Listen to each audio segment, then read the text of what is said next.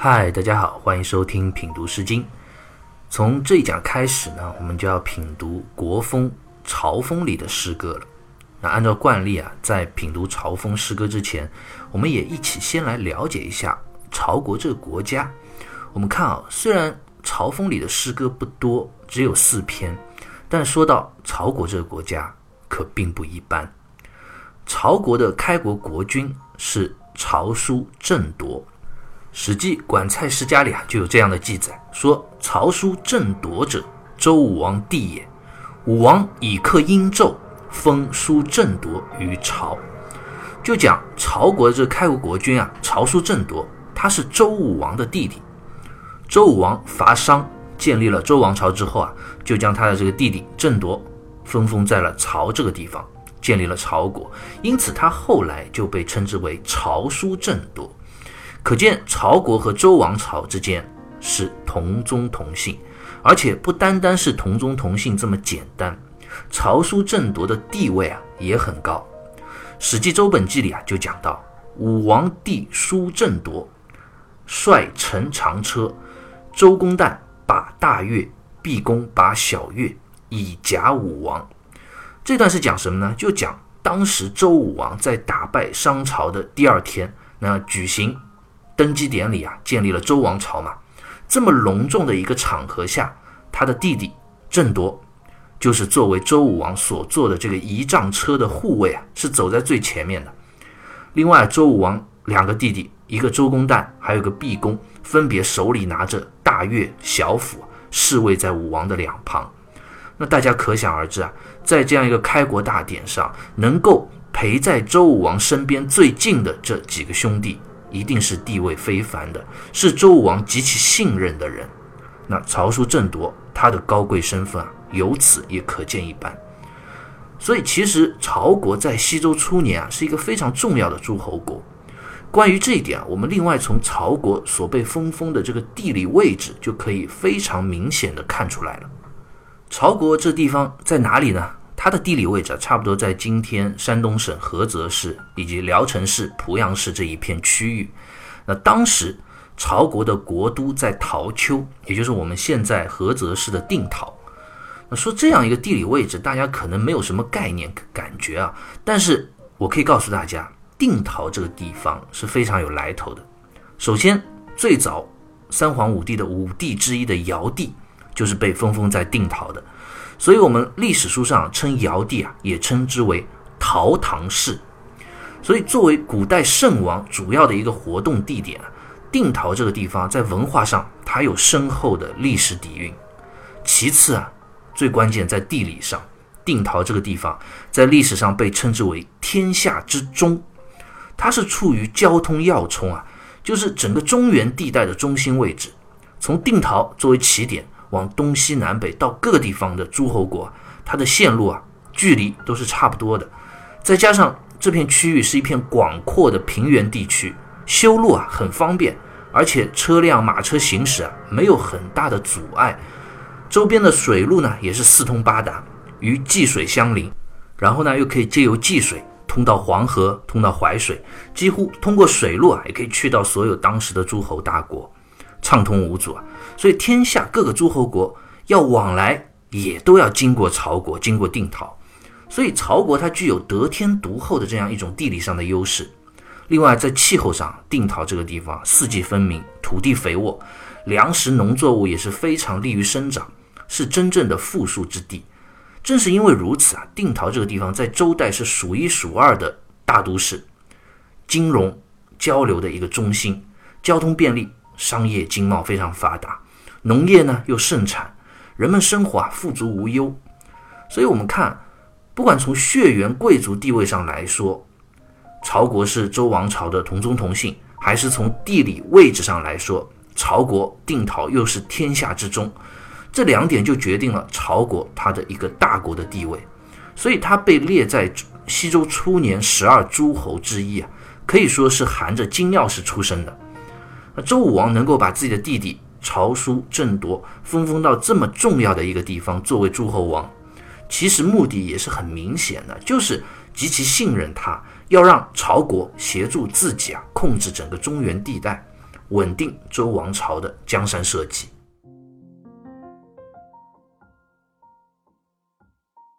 但是啊，不得不说，世事变幻，盛衰难料。像曹国这样最初建立是带着周王同宗同姓、天下之中的这么高起点的一个国家，最终啊也难逃衰亡的厄运。它甚至是西周开国所封的诸侯大国中最早一个被灭亡的国家。那这又是怎么一回事呢？主要其实有两个方面的原因。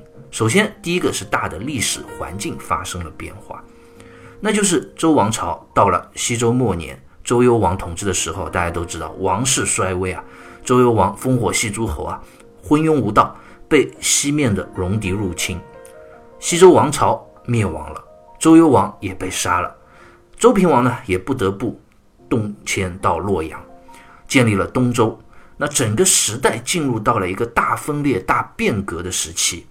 西周的灭亡对于整个周王室，包括与周王室同宗同姓的这些诸侯国来说，都是一次巨大的打击。周王室对于中原地区的这些诸侯国，他其实已经失去了一个控制的能力。所有姬姓的诸侯国啊，也就失去了在贵族层面上至高无上这种血统地位的优势。这当然是一个外部的历史大环境的原因了。而如果细的讲，对于一个国家来说，关系到其盛衰兴亡的一个最关键因素，当然还是在于这个诸侯国统治者他的统治之道是不是有问题，他是不是一个贤明有德的君主。而这一点呢，曹国的统治者可以说是一代不如一代。其中非常有名的就是曹共公，这个人我们在之后曹风的诗歌篇目里啊也会再次提到，他的统治和他的人品就很有问题，以至于他得罪了晋国。晋国当时可是一个春秋时期的大国，后来春秋五霸晋文公统治的时候啊，就出兵攻打曹国，差点就把曹国给灭了，把曹公公也给抓了。从此以后啊，曹国的地位啊就一落千丈，沦为了一个二流的诸侯国。而且随着春秋时期啊，晋楚两国争霸中原，那曹国它是作为夹在这两个国家中间的这样一个诸侯国啊，成为了最大的一个受害者之一。再加上曹国后来的统治者基本上也都是一代比一代昏庸，所以最终在春秋末期的时候啊，经历了二十六位国君，立国六百三十多年的曹国啊就被宋国所灭了。马瑞辰在《毛氏传典通释》里啊就有一段话评价的特别好，他说：“春秋虽亡国数十，率以弱小不能自存，为朝列于陈国，先见覆灭，非世纪其无道。”无以及此！意思就讲，在春秋时期啊，其实灭亡的诸侯国有数十个，也不是很少了。曹国呢也是其中的一个，但是其他灭亡的那些诸侯国啊，大部分都是一些很小的国家，他们自己本来就很弱。那面对诸侯林立的春秋历史背景啊，这些小国家的灭亡其实也是可以理解的。但是曹国不一样，他原本在西周初期啊，可以说是数一数二的。与周王室同宗同姓，又占据地理优势这么好的一个地方，这么一个一流的诸侯大国啊，居然在春秋的末期亡国了。由此啊，也可见曹国的统治啊，包括当时整个周朝的社会环境江河日下，一定是混乱无道，到了不可挽回的地步啊，才会走到这一步的。所以说，曹国最终的灭亡，从历史上来说啊，也算是一个时代的终结。曾经西周初期啊，那一番各国诸侯尊周天子为共主啊，诸侯之间和谐相处的这种局面再也不复存在了。此后啊，不久整个历史就进入到了诸侯相残、弱肉强食的这种战国时期，天下大乱，民不聊生。因此，《朝风》里的诗歌啊，其实是在曹国灭亡之前嘛，但是也预见到了这样一个时代的变革。对于这样一种时代发展的变化，有着非常深刻的反应。像《朝风》里的诗歌，虽然不多，一共只有四篇，但是内容啊都是比较忧伤的。有的诗歌啊，表达的是对于美好转瞬即逝的这种哀叹；也有的呢，是对于昔日荣光、黄金年代的那种追忆和感慨之作。那这些也构成了《朝风》里诗篇的一个基本的文学情感基调。